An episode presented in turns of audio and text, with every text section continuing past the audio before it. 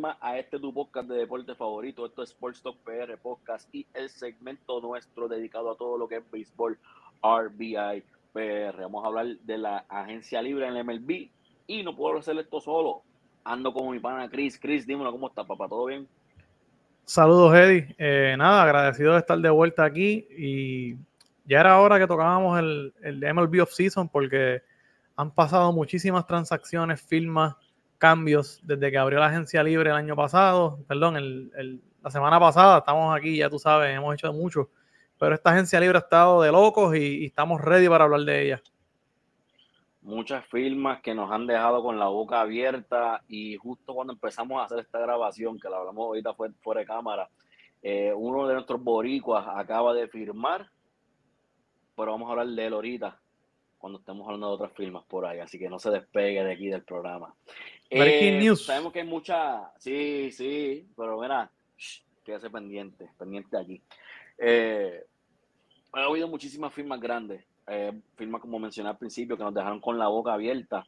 Y, y una de las firmas, de verdad que, que, mucha gente nos sorprendió, yo creo que a nosotros no nos sorprendió, pero Jacob de Grom se fue de, de, de New York, se fue de los Mets el señor Jacob DeGrom firma un contrato de 5 años, 185 millones con los Texas Rangers. Chris, ¿qué tú pensaste de, ese, de esa firma?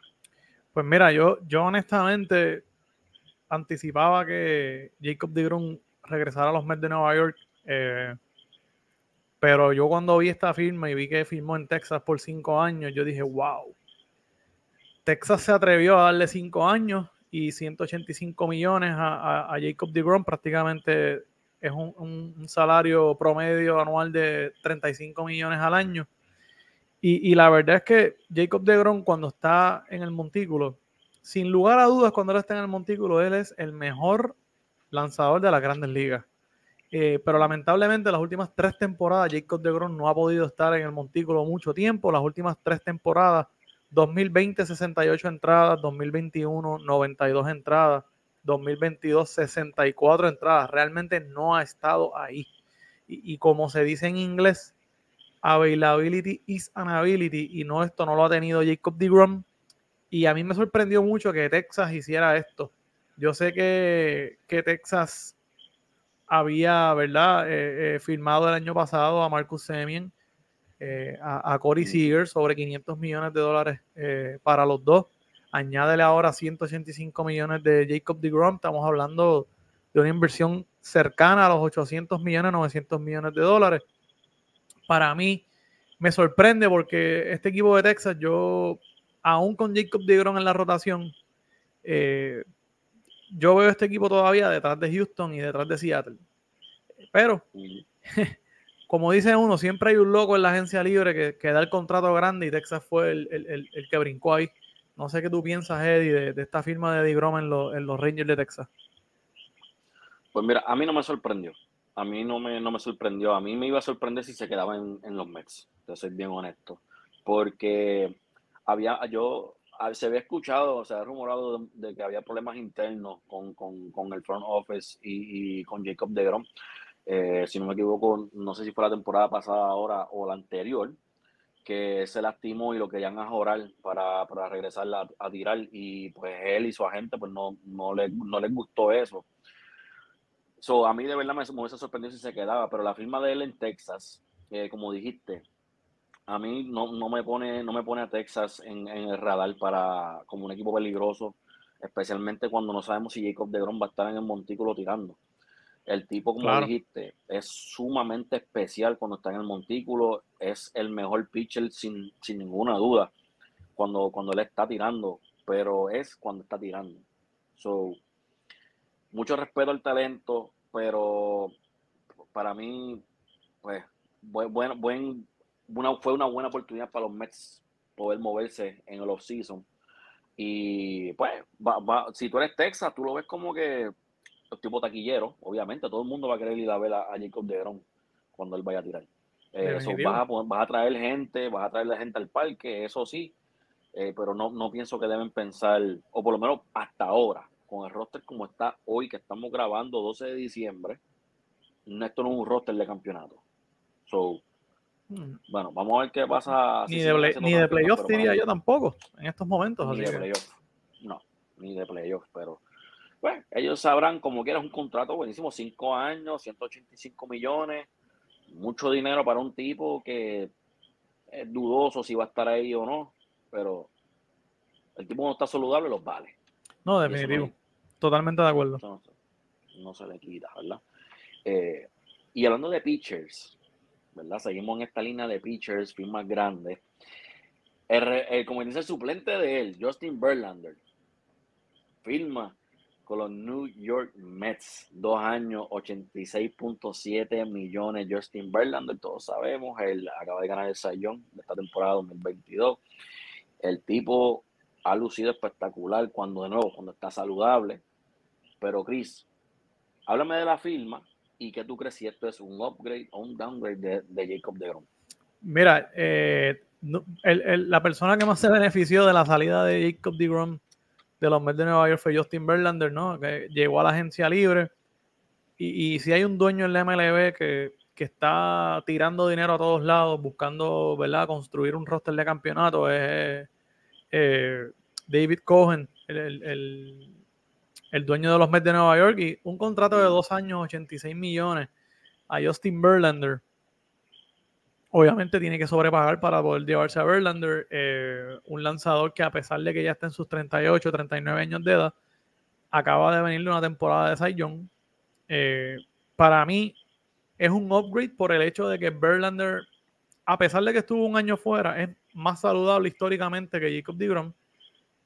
Y yo creo que se reúne nuevamente con Max Scherzer, va a estar ese ímpetu ahí de estar con su ex compañero, ese 1 y 2, aunque ya es un 1 y 2, ¿verdad? Un poquito más viejo. Eh, pero para Nueva York es un win, tuviste que sobrepagar, pero es un win tener a Verlander, eh, un gran lanzador que le va a hacer eh, gran parte a Scherzer. pero obviamente el trabajo de los Mets no se acaba porque se le fueron tres lanzadores de su rotación inicial. Se fue Jacob DeGrom, se fue Ty John Walker a los Phillies de Filadelfia y se fue en el día de hoy Chris Bassett a los azulejos de Toronto. O sea que se fueron mm. tres lanzadores. Obviamente, Verlander y Scherzer es un gran 1 y 2, pero tú tienes que remontar esa rotación con tres o cuatro lanzadores más. Así que vamos a ver si ellos van a mirar a la agencia libre o van a mirar a sus ligas menores a ver si tienen algún prospecto para subir.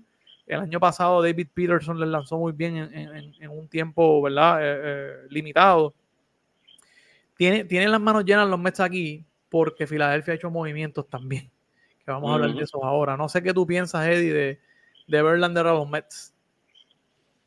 A mí me encantó la firma. A mí me encantó la firma de Verlander para los Mets porque, como, como la pregunta que te, que te hice, para mí es un hombre.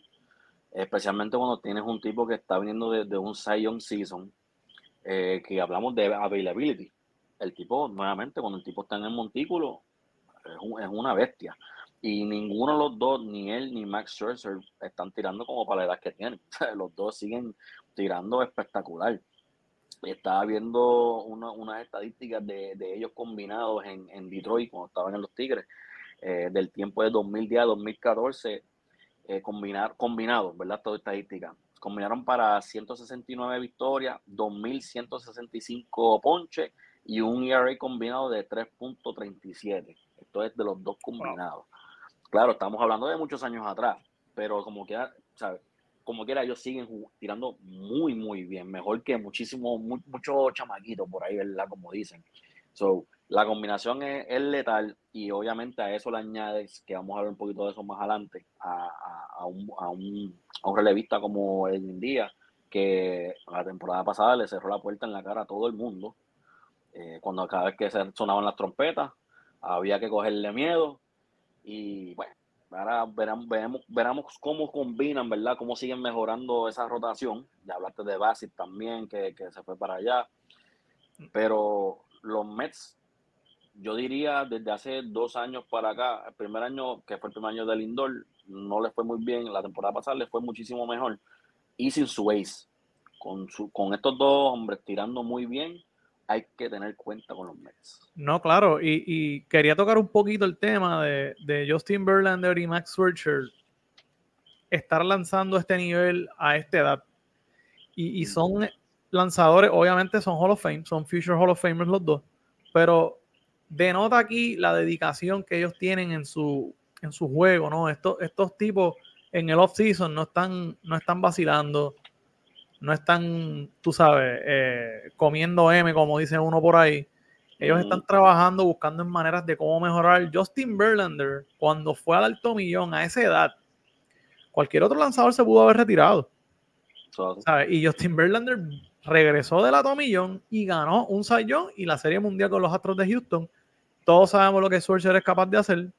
A mí lo que me preocupa es del tercer lanzador en adelante, que tú vas a hacer siendo los Mets de Nueva York. ¿Por qué? Porque Chris Bassett, para mí, fue un lanzador bien importante para ellos el año pasado. Cuando Jacob Tigron estuvo lesionado, Bassett estuvo ahí lanzando. Cuando Swercher estuvo lesionado, Bassett estuvo ahí lanzando. Él fue el que fue consistente. Y Tyrone Walker también estuvo lanzando muy bien mucho tiempo. Así que para mí es importante que los Mets le añadan a su rotación brazos jóvenes y frescos para vaquear a Justin Verlander y a Max Scherzer para no explotarlo. Tampoco le podemos pedir a este dúo que cada uno lance 200 entradas a esta edad, a esta postrimería. Tú los quieres tener ready para los playoffs, ¿no? Pero me gusta, me gustó el movimiento. Esto es un dueño reactivo, proactivo, rápido. Se fue Digron, llámate a Verlander, tráelo para acá, rápido, vamos para allá. Y eso me gustó. Además de que esta división está fuerte, porque vamos a hablar ahora de lo que han hecho los Phillies y, y esta división está heavy, están los Bravos de Atlanta por ahí Así que esto va a estar grande. No, y había, había un rumor que, que ellos estaban tratando de hacer un cambio por, por Pablo López de los Marlins. So, si ellos siguen, ¿verdad?, con ese interés y pueden traer a Pablo López como un tercer brazo para, para estar oh, detrás de esos dos caballos. Muchachos, eso sería, eso es, un, eso es un, em, ya no es un dúo, es un trío espectacular. Sí, ya sería un trío, pero como, como dijiste, dos años, 86.7 millones, le, les valió la pena que mis papis le tirara con la máquina de Chao Justin Verlander después de hacer el mundial. Pay the man, como dijo mis papi. Pero una división súper fuerte, y hablando de una división súper fuerte, vamos al otro equipo que vimos en la Serie Mundial, que se ha estado reforzando, pero de una manera ridícula, mano. Y empezaron con Trey Turner. El señor Trey Turner, para muchos es el mejor shortstop, si no el mejor shortstop de la liga ahora mismo firma un contratazo con los Phillies de Filadelfia, reuniéndose con Bryce Harper, su ex compañero, que jugaron juntos allá en los Nationals. Chris, esta firma te tomó por sorpresa. ¿Qué pensaste de esta firma? Esta firma no me tomó tanto por sorpresa porque los rumores desde que a él lo cambiaron a los Dodgers era que él quería regresar a la costa este, dicho por él mismo. A mí lo que me sorprende es que, que firmó en los Phillies. Eh, obviamente, para mí, Trea Turner es es especial y, es mi, mi, shortstop favorito de la grandes ligas, Estrella Turner. Eh, su capacidad de, tener contacto en su bateo, poder, se roba las bases. El año pasado lo vimos que, lo utilizaron como tercer bate, empujó casi 100 carreras o más, se robó 25 más bases, batió promedio, eh, defiende muy bien. Entonces tú lo añades ahora a este equipo de Filadelfia que acaba de llegar a la Serie Mundial y se quiere reforzar porque ve la ventana abierta ahí para una oportunidad de regresar, lo unes a Bryce Harper, a JT Realmuto, a Rick Hawkins, Nick Castellano, eh, Kyle Schwarber y los jóvenes Byron Stott y Alex Bond y esta alineación mete miedo. Para mí está en esa división y en la Liga Nacional como una de las mejores alineaciones en papel, sobre el papel, eh, junto obviamente con, tengo que contar con la de Atlanta también, ¿no? Pero esta alineación ahora mismo se ve brutal y ellos añadieron a, a Ty John Walker. A mí lo que me sorprendió fueron los años, 11 años. 300 eh, mm. millones, de Turner tiene 28 o 29 años, si no me estoy equivocando ya. Esto significa que cuando el contrato se acabe y él va a estar en los 38, 39, 40, todos sabemos lo que ocurre con estos jugadores cuando, y más los de posición y una posición tan exigente como el campo corto cuando empiezan a entrar en edad 38, 39, todos vimos lo que pasó con el Rodríguez, la producción no está ahí, así que Filadelfia pagó por los años prime de Trea Turner, sabiendo que más luego de esto o lo vas a cambiar o, lo vas a tener ahí, pero con una producción mucho más reducida, mucho más adelante. Pero ellos no están pensando en eso, ellos están pensando en el año que viene y los próximos años, y ese dúo de Harper y Turner juntos nuevamente eh, me motiva mucho a esta próxima temporada a mí me encantó esta firma. Para mí, Trey Turner, ahora que, no tan sabíamos de Trey Turner, que obviamente cuando él llega a base, él va a robar, él va a robar base. Eh, sabe llegar a base, Él va a llegar a base, sea como Sí, su on base percentage es muy bueno. Es, sumamente alto y ahora, hace ya varios años, le, está, le está dando duro. Está batiendo para poder también ahora. Sí, 27. cuenta con él. El año pasado solamente dio 21 honrones, pero empujó 100 carreras.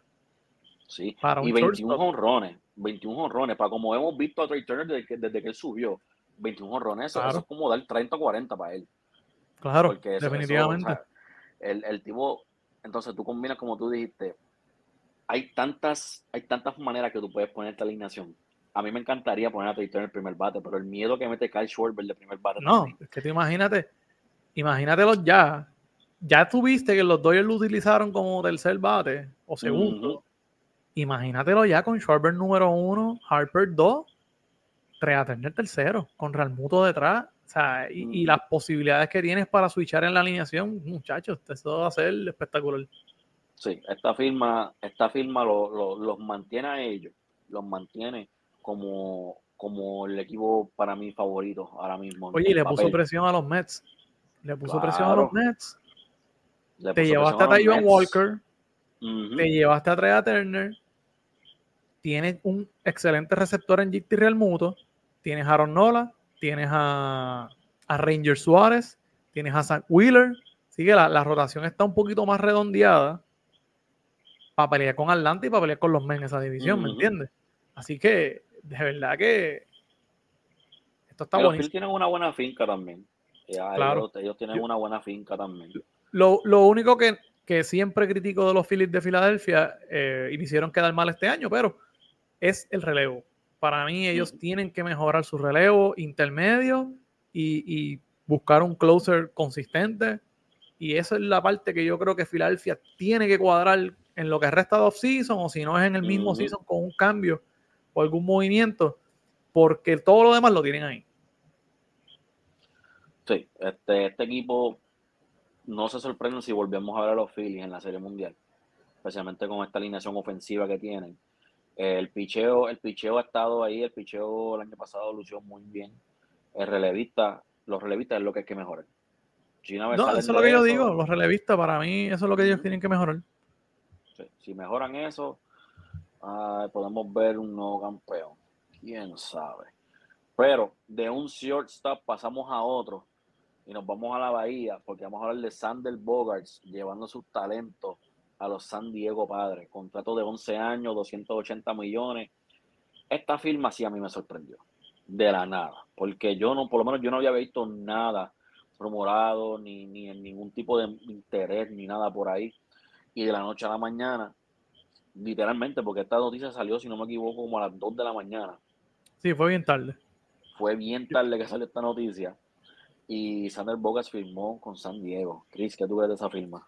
Mira, yo creo que una vez, porque también como se había rumorado que San Diego estaba detrás de Trea Turner, ellos ya tenían en su mente que el plan B era, si Turner no firma conmigo, yo voy tras Bogarts, cueste lo que cueste. Y yo creo en mi opinión, que ese contrato de 11 años y 280 millones era para Turner. Una vez Turner, Filadelfia le da los 300 millones a Turner, él quiere estar en la costa este, win-win para él. Entonces, ellos van tras Bogarts, imagínate, 11 años, 280 millones, Boston no le iba a dar eso. Y, adquiere entonces San Diego a, a, Bogarts y te pones rápido a pensar. Lo primero que yo pensé cuando vi la firma, dije, wow, tremendo contrato qué va a pasar con Fernando Tatis Jr. Porque Tatis se supone ser el campo corto regular, lo moverán a la outfield, lo moverán a bateador designado, lo cambiarán. Él todavía tiene que terminar de cumplir su suspensión. Eh, pero un movimiento agresivo de los padres porque también San Diego estuvo a las puertas de la Serie Mundial. Mm. Entonces yo quería decir que eso es lo que me gusta del formato de postemporada que trajo la MLB nuevo, que ahora entran más equipos y mm. equipos como San Diego y Filadelfia, que fueron los dos peores récords de playoffs para entrar, fueron los que llegaron a la serie de campeonato.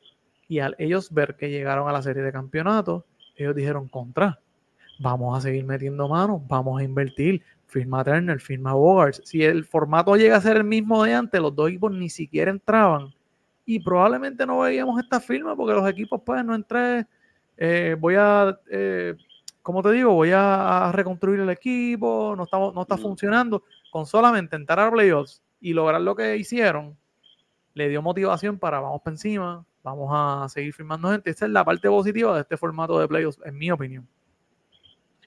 A mí esta firma, yo, yo me imaginé que algo así podía pasar, porque yo, yo sabía que ellos, ellos iban a hacer una firma exagerada, porque para mí fue una firma, desde la temporada pasada, yo creo que desde la, la antipasada, estamos viendo que ellos están firmando jugadores que por, posiciones que no les hacen falta a veces, honestamente. Pero porque tienen tantos jugadores que cubren diferentes posiciones. tiene a Jay Cronenworth, que para a mí me encanta Jay Cronenworth. Súper útil. Todas las posiciones. Claro que sí. Cuando firman a Sander Bogarts, me sorprende por el move de Bogarts irse para allá por Fernando Tatís no me sorprende porque desde que salió el DH Universal, yo sabía o me imaginaba que Fernando Tatís podría ser el DH Everyday de San Diego. Si no, lo enviaron para el field, que eso fue lo que, lo que, lo que vimos este, que pasó también. Lo enviaron para el field porque en el, en el shortstop él no da pie con bola fildeando, fildeando. Tiene problemas grandes defensivamente tiene problemas grandes. Como mencionaste, se tiene que cumplir su, suspensión, que si no me equivoco, se va a perder los primeros 20 juegos. Los creo que son entre 20 y 25 juegos de la próxima temporada. Eh, pero es verdad, Eddie. Eh, la firma está buena. Obviamente, San Diego, San Diego siempre ha sido como que el equipo que trata de imitar a los Dodgers en todo. ¿Verdad? Los Dodgers trajeron a Freeman. Eh, San Diego ya había traído a Machado. Eh, San Diego vino y, hizo otra firma, cambio. Siempre están como que, ¿verdad? Haciendo esa. Y, fíjate, me sorprendió también porque eh, eh, en, parte es un movimiento defensivo. Se fue Turner de los Dodgers, le quitas a los Dodgers esa opción de Bogarts, de buscar ese shortstop estelar. Y, me gusta la firma. vimos lo que hizo Manny Machado el año pasado se, fue un gran líder, candidato a jugador más valioso. Le añades a Bogarts un Tati Junior que venga saludable. Vamos a ver cómo viene después de la suspensión. ¿no? va a tener que probar muchas cosas. Eh, pero la ofensiva de este equipo está ahí y el picheo está ahí. Yu Darvish, eh, Joe Musgrove liderando esa, esa, rotación. Y este equipo a mí me gusta mucho. Me gusta mucho. Tienen un buen relevo. Tienes a Josh Hader todavía por ahí. Eh, el equipo el año pasado mostró que puede pelear con los Dodgers de, tú a tú. Y, me gustan, me gustan estas firmas porque son equipos que usualmente no son élites, haciendo movimientos para buscar ser élite. Y eso a mí me gusta. Me gusta verlo así porque le da diversidad al béisbol, tú sabes. Se cansa uno de ver a los Dodgers siempre. Eh, los mismos equipos siempre ahí ganando y haciendo de todo. Eh, y a mí me gustó, me gustó esta firma. Y no, definitivamente, como dijiste, sí, Fernando Tati, de que Fernando Tati es malito en el field, claro, sí, pero no le quita lo que hemos visto de Fernando Tati ofensivamente. O sea, el tipo ofensivamente es un talentazo, el tipo va a sacar bola, el tipo va, va a batear para un promedio bastante alto. O sea, Fernando Tati ofensivamente no tiene nada que envidiarle a nadie, en el lado defensivo. Por eso es el movimiento del DH universal y de quizás verlo en el field más seguido es lo que vaya a pasar ahora, ¿sabes? Y no me, no me sorprende que estén ahora mismo o ya hayan dicho, vamos a firmar a Sander porque vamos a utilizar a Tatis de esta manera. Porque si no, no esta firma no se da si no tienen ellos ya eso cuadrado. So, pero tremenda firma para ellos, los pone a un, a un paso más cerca de, de, llegar a, a, la tierra prometida. Y todo esto, y no mencionamos, yo creo que a Juan Soto, ¿sabes? Uno de los mejores hiteros. Claro, definitivamente. Tienes a Juan Soto en ese line-up con Bogarts Machado y posiblemente Fernando Tatis Jr., ¿verdad? Cuando se cuando cumpla su suspensión. Y, y, vamos a ver, yo, yo tengo mi pensar. Yo, yo pienso que San Diego en su momento dado va a cambiar a Tatis Jr. Porque va a querer firmar para atrás a Juan Soto cuando Juan Soto sea gente libre. Claro. La manera, tú no puedes cargar con todos esos contratos. Pero vamos a ver qué sucede aquí. Ese es mi pensar. Mi inclinación me dice que, ellos quieren cambiar a Tati para firmar a Juan Soto. Lo que pasa es que el contrato de Tati está difícil también. ¿Sabes lo que sucede, Chris? Cuando salió lo del lo, lo que pasó, lo del PID, ¿verdad? Que, que, salió del problema. ¿Los esteroides? Lo de los esteroides, había salido que la gerencia, el equipo como tal, estaba bien molesto con él. Claro está, eh, con el contrato que le dieron, están más que bien que se molesten con él. Claro que sí, va a pasar. no me sorprendería eso. Ellos están molestos con él porque le dieron ese contrato y porque cuando eh, vino la huelga, él tuvo un accidente en motora y él se lo escondió a, los padres, escondió la lesión y la lesión vino a aparecer ahí en el training camp, se tuvo que operar y todo. Ellos están bien molestos con eso. Él tiene mucho que probar cuando regrese, no solamente a sí mismo, sino a sus compañeros y a la ciudad de San Diego. Porque este equipo, este equipo hipotecó su futuro en él. contrato de 14 años. Y bastante rápido que se lo dieron. Pues Después de su primer año, se lo dieron rápido. So, a ti tiene mucho que probar, pero ahora mismo, dejándonos llevar por el papel, este equipo mete miedo también ofensivamente. So, sí. Mm, acostúmbrense a que vamos a estar hablando de San Diego y de los Phillies bastante la temporada que viene. También hablamos de los Mets. Son, muchos los equipos de toda la nacional que están haciendo estas movidas para quedarse con todo. Así que, pero hablando de equipos que están haciendo movidas, que hicieron movidas para quedarse con todo, yo le voy a ceder este espacio a ti y a todos mis fanáticos yanquistas que están aquí, porque vamos a hablar del juez, vamos a hablar de Aaron Judge. Los Yankees estuvieron ahí, estuvieron ahí y por fin llegaron a un acuerdo con Aaron Judge, 11 años, 280, 280 millones. Chris, yo no voy a decir nada. tu equipo, háblame de ellos. No, no, no fueron 11 años 280, ese es un, pequeño error ahí de, de, imprenta. Fueron nueve, perdón, nueve. Fueron nueve años, el contrato de George fueron, lo, estoy buscando aquí rapidito. fueron eh, nueve, disculpa. El contrato de Aaron George fueron nueve años, 360 millones. Este sí que fue un contratazo porque son 360 millones por nueve años, un montón. Eh, nada, mi opinión es que pues, obviamente para mí, Aaron George estuvo coqueteando en serio con los gigantes de San Francisco. Pero yo pienso que, él lo estaba haciendo para subir el precio a los Yankees. Yo, esto lo vimos la otra vez cuando Trevor Bauer estaba casi filmado en los Mets de Nueva York y de repente apareció filmado en los Dodgers. Yo pienso que también él utilizó a los Mets para subir su precio y entonces firmó donde quería firmar por el, el dinero que quería firmar. Y yo creo que esto fue lo que hizo Aaron George un montón de dinero. Eh, la realidad es que los Yankees con Aaron George todavía no han llegado a una serie mundial. Lo más que han llegado han sido a series de campeonato. Eh, el equipo, yo lo veo todavía, ¿sabe? Ahora mismo Houston los barrió en la serie de, en la serie de campeonato de la Liga Americana. Houston los barrió mm. y, Houston está mucho mejor posicionado que los Yankees eh, para ganar ahora mismo. Pero obviamente 9 años, 360 millones. Aaron Josh es la cara de los Yankees. Vas a vender muchas taquillas, vas a vender muchas camisas, vas a traer mucho dinero. Eh, y obviamente él viene de una temporada histórica. Bien difícil repetir esta temporada histórica. Y como me dice un amigo mío, y un saludo a Ramón Martínez, mi, gran amigo, que no importa lo que haga Aaron Josh este año, como él no va a poner los números que puso el año pasado, lo van a criticar hasta la saciedad porque así es la prensa y la fanaticada de Nueva York. Eh, pero obviamente, imagínate, como Yankee me siento bien porque pues es la cara de la franquicia, es, la cara del equipo. Tú sabes, no, no, no se puede hacer mucho más ahí. También firmaron para atrás a Anthony Rizzo, que para mí se lo merecía. Hizo un gran trabajo el año pasado con los Yankees.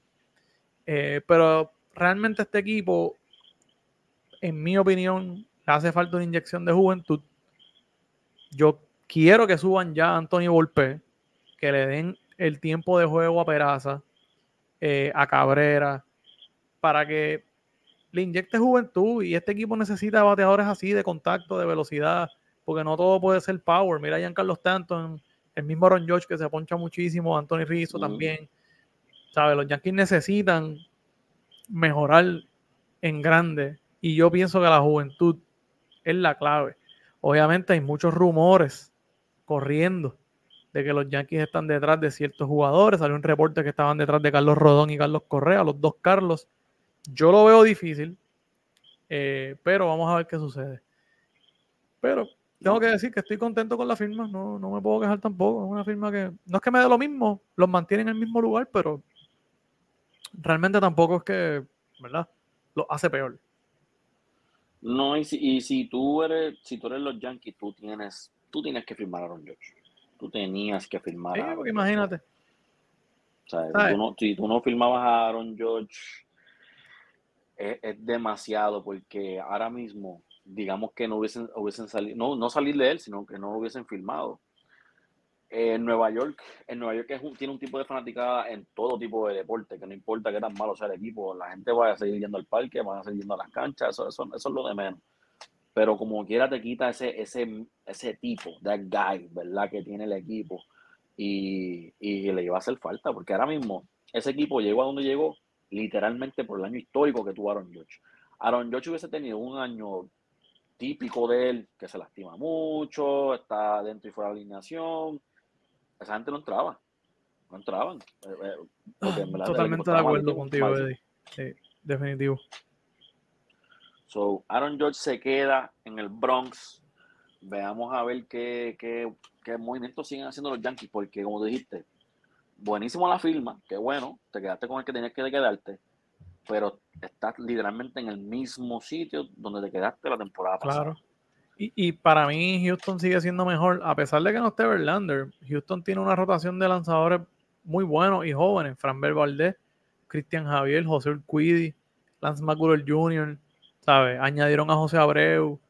Eh, este equipo está blindado por todos lados todavía, tú sabes. Obviamente no está Verlander, que era ese veterano, pero este equipo está blindado como quiera. Houston, Seattle, que el año pasado mejoró mucho Seattle ha hecho unos cambios muy buenos también. Trajeron a Colton Wong, eh, mm. trajeron a Teoscar Hernández. Así que los equipos se están moviendo y, están viendo. Ese otro equipo también, Seattle, que igual que San Diego, por el formato de playoffs logran entrar. Lucieron muy bien. Entonces hacen estos movimientos, quieren invertir, quieren seguir, ¿verdad? Eh, eh, creciendo como equipo. y la tienen difícil los Yankees ahí, tú sabes hay que ver qué va a hacer Boston, que perdió a Bogarts en esa división. Tampa Bay siempre es un equipo que, está compitiendo, que compite muy bien. Baltimore el año pasado lució mucho mejor. Eh, algo, yo tengo algo de Baltimore antes de que acabemos hoy. En la central los guardianes sorprendieron a mucha gente, tienen un gran picheo todavía. Así que los Yankees no la tienen fácil si quieren llegar nuevamente a la Serie Mundial. Definitivamente que no. Tienen que, tienen que ponerse para lo de ellos porque ya los tiempos que los Yankees tenían más chavos que todo el mundo y todo el mundo quería ir para Nueva York, ya esos tiempos pasaron, esos tiempos cambiaron. ya, totalmente de acuerdo. Ya ahora como los vemos, firman San Diego, LA, ¿sabes? Ya hay muchos equipos que están ofreciendo chavos y en verdad hay jugadores que quieren estar en, otro, en otra mentalidad. vemos equipos jóvenes como, como Seattle, con, con, con, con jóvenes fenómenos como Julio, como Julio Rodríguez, que están haciendo otras cosas allá abajo. Vamos a ver qué firmas siguen teniendo los Yankees. Y hablando de firmas, Chris, vamos a ver en general qué ha estado ocurriendo. Oye, ha habido una avalancha de firmas. Yo entré otra, yo entré no hace mucho al, website de Sport Track para buscar las transacciones, muchachos, y estuve dándole scroll, scroll porque hubieron un montón. Así que vamos a ver lo que, lo que más o menos ha ocurrido por ahí. Yo quería mencionar, mira, de Atlanta, que lo tenemos ahí ponchado Atlanta. Eh, hoy mismo ocurrió que hicieron un cambio que llevó a William Contreras al equipo de Milwaukee y, trajo en ese triple cambio a Sean Murphy desde Oakland. Me gustó mucho ese cambio. Murphy es un buen receptor, de los mejores receptores que, lleva el juego y que batea muy bien. Sale de Oakland, va para una alineación mortal como la de Atlanta. Me gustó mucho ese movimiento. Eh, viendo por aquí, Boston firmó a, a Masataka Yoshida eh, ¿verdad? El lanzador de, de, de, Japón, ¿no? Que fue posteado este año, 5 años, 90 millones. Eh, trajeron a Kelly Jansen a cerrar, así que mejoran un poquito ahí los los medias rojas, ¿verdad? El bullpen, Chris Martin también le lanzó bastante bien a los Dodgers. Eh, a los Cubs y Bellinger, interesante esto, ¿no? Tayon el año pasado le lanzó bastante bien a los Yankees. A mí me sorprendió que le dieran 4 años y 68 millones a Tayon, que ha tenido un historial de lesiones, los Cubs y Bellinger, que lleva dos años desaparecido totalmente, pues buscando suerte en, Chicago. Yo no sé qué va a pasar ahí. Este, luego tenemos por aquí, vamos a ver, Chicago, que firmó Mike Clevinger. Me gustó esa firma. Yo creo que Clevinger, él vino el año pasado, esta temporada que pasó, de un atomillón y estuvo limitado. Yo pienso que este año él va a estar mucho más, eh, ¿verdad? Eh, saludable y puede ayudar mucho a Chicago, que tuvo problemas en el picho, especialmente con Lucas Giolito.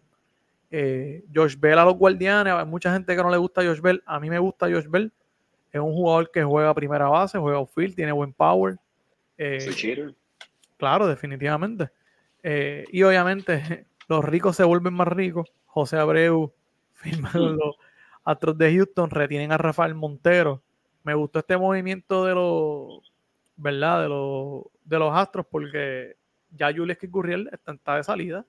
Abreu un veterano, es un MVP.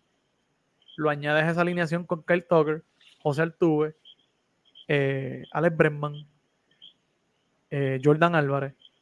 Y ahí, como decimos nosotros, dime tú. Eh, hmm. Vamos a, pasar a otra firmita aquí. Lo tenemos ponchado por aquí. Obviamente, vimos que los Phillies, hablamos de Turner, Juan Walker, trajeron a Matt Strahan, que va para el bullpen. Pittsburgh, Carlos Santana firmó en Pittsburgh. Yo creo que Pittsburgh es como que el, cementerio de los peloteros. Sí, yo creo que ahí Vince Velázquez, Carlos Santana, no sé si son, sus últimos años, porque usualmente el que firma en Pittsburgh se retira el otro año. así que vamos a ver qué sucede ahí. Este, de las otras firmitas así que a mí me han gustado hasta ahora, que el Cho regresa con los Dodgers, era obvio. Shelby Miller eh, va para los Dodgers también. Los Mets, esto sí que me sorprende. Quiero hablar de los Mets un ratito, Eddie. Brandon Nimo, 8 años, 162 millones. Yo no me esperaba esto, ¿sabes? Ni yo. O sea, 8 años, 162 millones, son 20 millones al año, no está nada mal. Pero, mano, a mí me sorprende, ¿sabes? Porque Brandon Nimo es un buen jugador, bateador de contacto, velocidad y demás. Pero 8 años y 162 millones Brandon Nimo, que ha tenido su historial de lesiones, está fuerte no le pagaron como everyday player, le pagaron como aquí está todos los días. Y como tú dices, las lesiones, las lesiones es lo que hace. Tú haces una excepción si es una, si es una mega estrella, si es una superestrella, ¿me entiendes? Tú, haces la excepción y le, pagas. Pero ahora, como te dice, Brandon Nimo, mm, entonces ocho años también. Está, un poquito fuerte. Este, también, obviamente, ya hablamos de Verlander. Obviamente, Edwin Díaz había firmado ya cinco años, 102 millones. Viene de una temporada histórica para cerrador. Un gran contrato para él. Yo me alegro muchísimo por él porque él ha trabajado bien, bien fuerte eh, para lograr todo esto. Es de los mejores cerradores de las grandes ligas. Eh, cuando suenan las trompetas ahí en Nueva York, ya tú sabes que el juego se va a acabar. Eh, me gustó mucho que se quedaran los Mets, ¿verdad? Que no se fuera. no sé qué tú piensas de, ese regreso de Edwin a los Mets. A mí me gustó mucho el regreso de, él ahí porque él, puso ese él metió el trabajo, él, él trabajó para esto. Porque en Seattle él, estaba dominando, la gente estaba conociendo poco a poco el nombre de quién era Edwin Díaz y después se fue para, para New York y no, tuvo la mejor época, no tuvo la mejor, la mejor, la mejor temporada. Eh, y muchas personas empezaron a decir que a lo mejor fue un fluke, fue, fue un año bueno que estuvo en Seattle y no, no es así. O sea, él, se ha visto en todo, en, los picheos, está tirando más duro, su, la bola está rompiendo más también.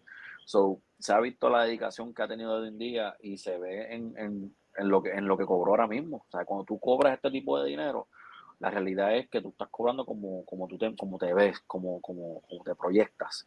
Y los Mets lo ven como el cerrador de ellos, de ahora, del futuro. Y no hay ninguna duda. La temporada pasada sonaban las trompetas el juego se acabó. Se acabó. No había break. So, muy bien para Edwin Díaz, de verdad, bien contento por él. También los Mets firmaron a Kodai Senga, el, el, outfield japonés también que postearon este año. Va a estar interesante verlo en las grandes ligas. Estos, estos jugadores japoneses, bateadores particularmente, usualmente lucen bastante bien. Eh, vamos a ver cómo le va a Senga en Nueva York. Firmaron a José Quintana. José Quintana se ganó esos dos añitos y 26 millones porque el año pasado le lanzó muy bien a San Luis. Yo no sé si José Quintana puede hacerlo de nuevo, pero los puede ayudar muchísimo si viene en la misma condición. Y David Robertson regresa otra vez a los Mets. Él ya había estado ahí anteriormente. Un año 10 millones, un, un relevista veterano para estar detrás de Edwin Díaz. No, no, no, es mala, ¿no? Vimos, vemos aquí también ahora a los Yankees, eh, que regresó Rizzo y Ocho, obviamente. Hablamos de eso, regresa Tommy Canle. Regresa Tommy Canle, para mí es un plus. Si Tommy Canle está saludable, puede ayudar mucho el bullpen de los Yankees. Eh, y esa firma me gustó. Vamos por aquí. Haniger al equipo de San Francisco por tres años. Me encantó esta firma. Haniger es un muy buen bateador cuando está saludable. Y, San Francisco es de estos equipos que sí, cuando firma así tipo de abajo del radar, le funcionan bien. Sean Manella se fue para allá también de San Diego.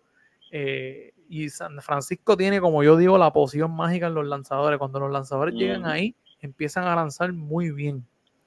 Eh, Wilson Contreras va a sustituir a, a, Yadiel Molina como receptor de los Cardenales, ¿verdad? Siguiendo los pasos de, de Yadiel. Eh, Obviamente Texas trajo a Andrew Heaney y Martín Pérez, para mí son unos lanzadores bastante average. Y la firma del día, Chris Bassett a los Blue Jays de Toronto, tres años, 63 mm. millones. Me gustó y me encantó este movimiento de Toronto. Añades otro brazo más con José Berrío, eh, con Alex Manoa, eh, con Kevin Gaussman. Ahora añades a, Chris Bassett y Toronto está invirtiendo en picheo y eso me gusta mucho. Porque el bateo está ahí. Bobby Shea, Vladimir Guerrero. Eh, aunque perdieron a Oscar Hernández, pero el bateo está ahí como quiera. Y me gusta mucho el picheo de este equipo ahora con, con Basit. Les añade un tipo consistente. Y le hacía falta, le hacía falta porque para mí, yo tuve mucha, mucha fe en, los Blue Jays la temporada pasada. Y para mí fue el picheo lo que no, no los dejó llegar hasta donde yo pensé que podían llegar. El problema principal para mí, y yo lo quiero, me gusta, es de mis pitchers favoritos, José Berrío. La inconsistencia que tuvo la temporada pasada no, no los ayudó. Y, se esperaba, él fue, él fue el ace, él fue el que comenzó el season, ¿sabes? Él fue el que abrió el, el, season la temporada pasada. So, cuando tienes a tu, a tu mejor o tu, uno de tus mejores lanzadores tirando como el tiro de inconsistente, no te ayuda. Y tampoco vimos el mejor año de Vladimir comparado con el, año anterior que tuvo, que fue otro de los favoritos para MVP, no fuimos, no, el año de, de, de, Vladimir, pero me gusta este movimiento para la rotación de, ellos, dando un paso para atrás para los de San Francisco, eh, la firma de Sean Manaea, que, llenando el hueco de Kevin Gaussman, que se fue de ahí. que se fue el año pasado, sí, es verdad. llenaron ese hueco también de Kevin Gaussman ahí. Pero esta rotación saludable, porque si tú ves la rotación de los Blue Jays, salud tiene mucho que ver ahí. Este sí, saludable con esa rotación, hay que, hay que, hay que verlo, hay que contar con ellos. Hay que contar con ellos definitivamente. Pero han habido muchísimas firmas, mano, las que acabamos de cubrir todo eso ahí. Han habido un montón de transacciones y diciembre todavía prácticamente está comenzando y faltan, obviamente faltan jugadores por firmar y, hay uno bien importante por ahí que no ha firmado todavía. Pero antes de, que eso fue lo que les, como les hablé al principio del programa, el nuestro, el Colo Cristian Vázquez acaba de firmar un contrato de tres años, 30 millones con los Minnesota Twins. Uy, el Colo. Me habían comentado que él, que él estaba, él no se quedaba en Houston. Me habían comentado eh, que él no se quedaba en Houston, él no, él no volvía para Boston tampoco. Eh, pero no, no, no me imaginé que iba a ser para Minnesota. No me imaginé que iba a ser para Minnesota. Movimiento, movimiento interesante porque Minnesota, obviamente, tenía tiene a Gary Sánchez ahí de receptor. Todos sabemos que Gary Sánchez, como receptor llevando el juego, no es el mejor del mundo.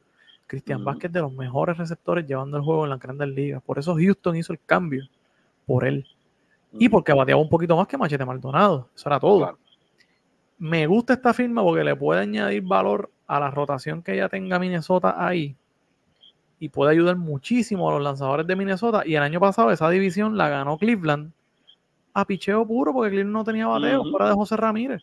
Así que tal vez Minnesota hizo un movimiento ahí interesante y vamos a ver si esa firmita trae al otro por ahí de vuelta. Y si usted no sabe de quién es el otro que estamos hablando, vamos a hablar un poco de Carlos Correa. O como yo le digo de cariño, Showrea, la bestia. Eh, Carlos Correa, como ustedes saben, firmó un, contrato con Minnesota la temporada pasada, eh, que lo dejaba irse desde, después del primer año. O sea, él cobró bien, porque si no me equivoco, el contrato fue de 32, de 32 millones al año. So, él cobró como una superestrella. Y tuvo muy, muy buena temporada. Ahora la, la pregunta es, como ustedes están viendo ahí en pantalla, ¿dónde va a firmar Carlos Correa? Cris, mira los números, los números están ahí, batió para 291, el OVP 366, el slogan, los honrones, el Ward, para mí lo más importante, y ahí lo hemos circulado, jugó 136 juegos. ¿Por qué eso es importante? Porque un dato bien importante para Carlos Correa es la salud. Y por las últimas varias, temporadas hemos visto que ha estado saludable y Carlos Correa saludable es, es el mejor o uno de los mejores shortstops en el juego. Chris, háblame de Carlos Correa y dónde tú crees que a lo mejor firmará. Pues mira, como tú dijiste, lo más importante ahí que yo vi fueron los 136 juegos, que es una temporada yo diría que bastante completa para Carlos Correa. Eh, y para cualquier jugador, ¿no? Solamente se perdió 26, 25 juegos. Eh, sin lugar a dudas, Correa es un gran jugador. todos sabemos lo que él puede hacer en la postemporada. Eh, obviamente, en la temporada regular, como cualquier otro jugador, tiene sus altas y sus bajas.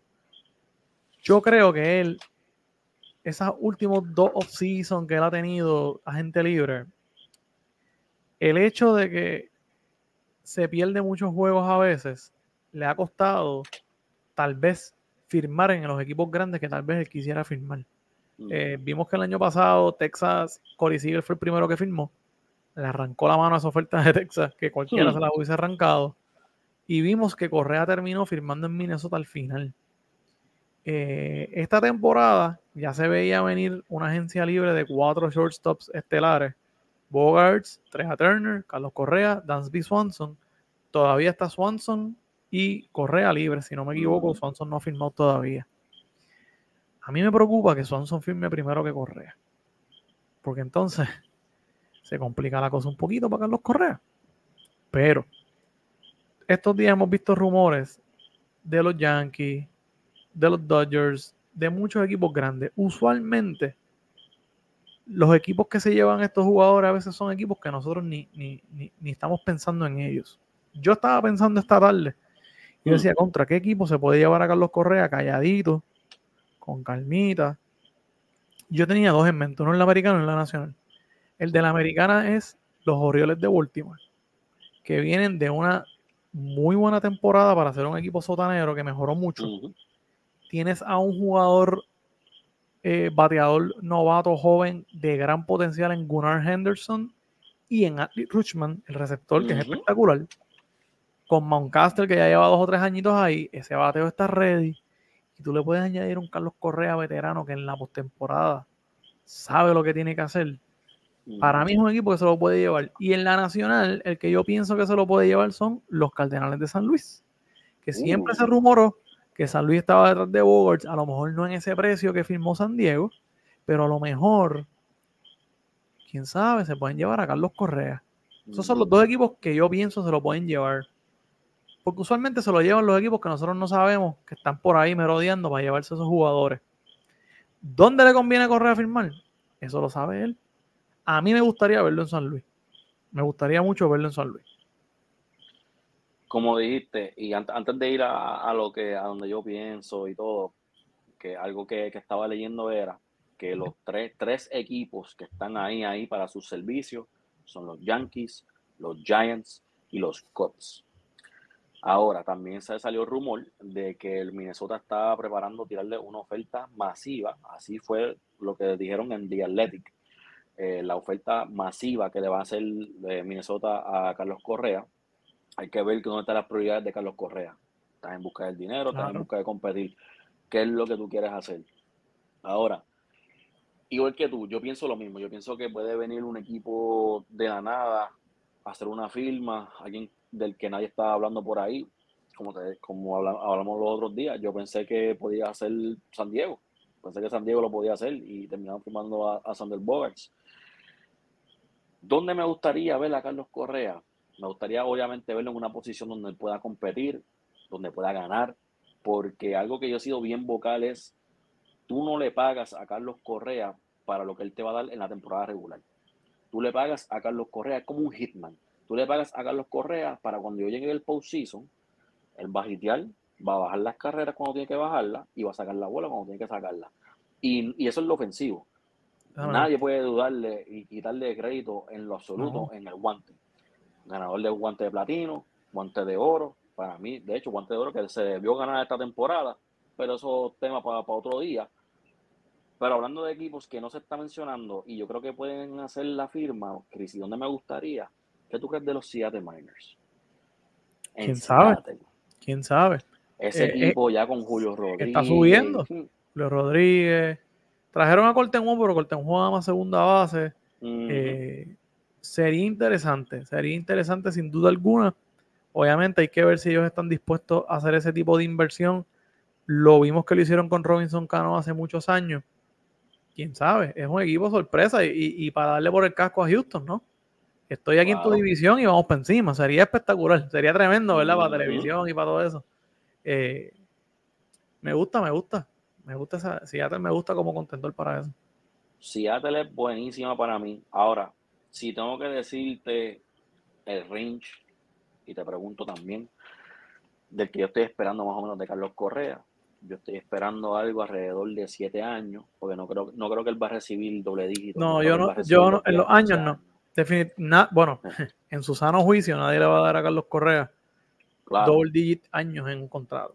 Pero, pero, siete años yo creo que es bastante factible. Siete años. pero siete como, como dos, yo te voy a decir, siete años. 260, 250. yo me voy para arriba. Yo me voy 275 para allá arriba. Por ahí, sí. Yo creo que es posible. Eh, ¿Quién se lo va a dar? Pues vamos a ver. sabes. El que se lo dé, usted se va a entrar aquí con nosotros, de verdad. Y, nuevamente les, damos las gracias a ustedes por estar aquí en sintonía con nosotros. Este es nuestro podcast dedicado a todo lo que es béisbol. Aquí vamos a estar hablando de lo que es MLB. Pronto venimos con más cosas sobre la liga invernal también. No olviden que tenemos lo que es nuestra página de Sportos PR y el rollo del BCN, que todos los días estamos subiendo contenido para ustedes. Cris, Gracias nuevamente, o como mejor dicho, como siempre, por estar aquí conmigo. Este, siempre es un placer hacer estos podcasts. Eh, ¿Tienes algo que decirle a la gente? No, gracias a todos por sintonizarnos. Estamos aquí. Eh, ya cubrimos lo que es la agencia libre de, la MLB. Venimos próximamente cubriendo NBA, que está caliente también. Venimos cubriendo béisbol invernal, que va a entrar ahora en la carrera de postemporada. Por ahí viene la serie del Caribe, el Clásico Mundial de Béisbol estamos cubriendo el Mundial de Fútbol en Qatar, o sea, estamos haciendo de todo y trayéndole toda esa información valiosa a los fiebros del deporte para que se mantengan al día. Y, ya mismo viene el BCN, tres meses nada más, y estamos otra vez en las canchas de nuevo. Así que gracias a todos por estar aquí. Gracias a ustedes por estar aquí y nos vemos en la próxima. Nos vemos. Check it out.